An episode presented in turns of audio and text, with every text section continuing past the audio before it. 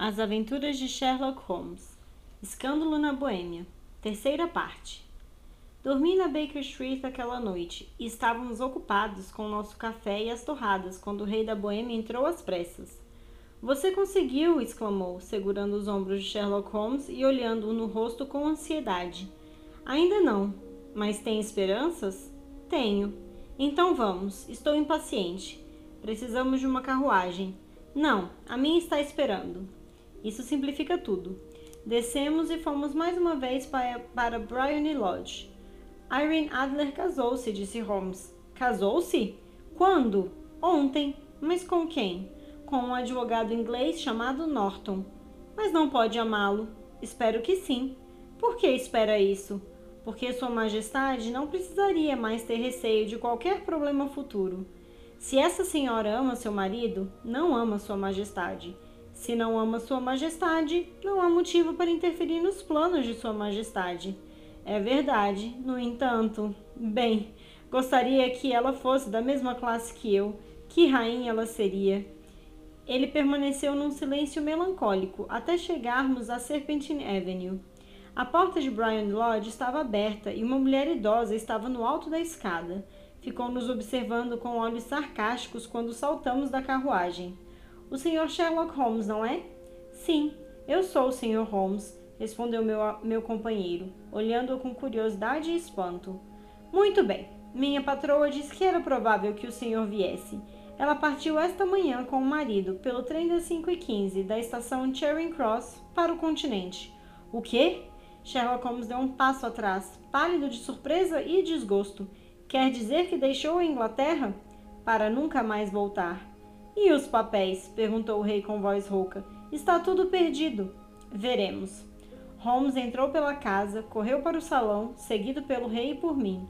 A mobília estava espalhada pela sala, estantes desmontadas, gavetas abertas, como se ela tivesse revirado tudo antes de sua fuga.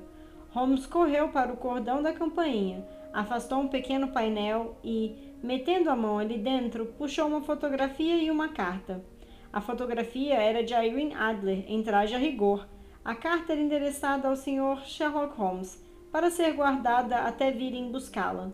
Meu amigo abriu-a e nós três a lemos juntos. Era datada da meia-noite anterior e dizia o seguinte: Meu caro Sr. Sherlock Holmes, realmente o senhor foi formidável. Enganou-me por completo não tive a menor suspeita até o alarme de fogo, mas então, quando vi como tinha me traído, comecei a pensar. Fui avisada a seu respeito há meses. Disseram-me que se o rei empregasse um agente, certamente seria o senhor, e deram-me seu endereço. Apesar de tudo isso, o senhor fez com que eu revelasse o que queria saber, mesmo quando fiquei desconfiada. Achei difícil pensar mal de um clérigo tão amável e tão bondoso mas sabe que também sou uma atriz profissional. Vestir-me de homem não é novidade para mim. Frequentemente tiro proveito da liberdade que isso me dá. Mandei John, o cocheiro, vigiá-lo. Fui lá em cima, vesti minhas roupas de passeio, como as chamo, e desci exatamente quando o senhor saía. Eu segui até a porta de sua casa e verifiquei que era realmente objeto do interesse do, interesse do célebre senhor Sherlock Holmes. Então, de modo bastante imprudente, desejei-lhe boa, boa noite e fui procurar meu marido nas salas da corte. Nós dois achamos que a fuga era o melhor recurso quando estamos sendo perseguidos por um adversário tão extraordinário, de modo que encontrará o nicho vazio quando chegar amanhã. Quanto à fotografia, seu cliente pode ficar descansado. Amo e sou amada por um homem melhor que ele.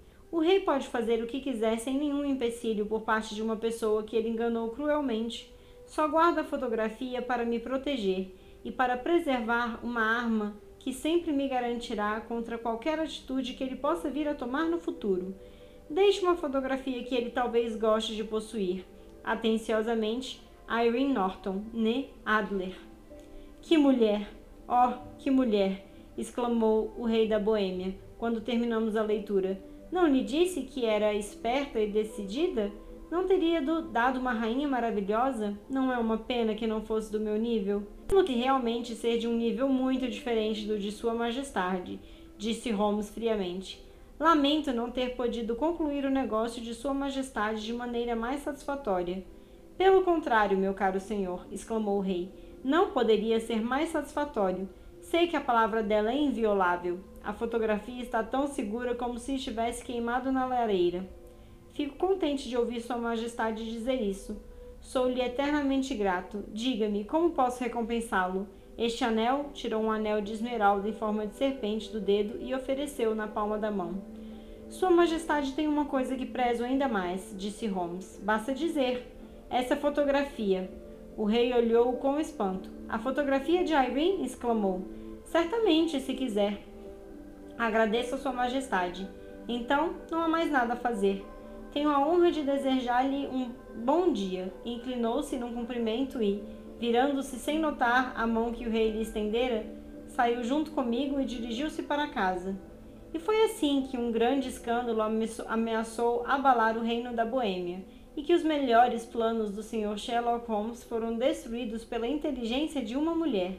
Ele costumava troçar da esperteza das mulheres, mas ultimamente não tenho ouvido fazer isso, e quando fala de Irene Adler ou quando se refere à sua fotografia, é sempre com um título honroso de A Mulher.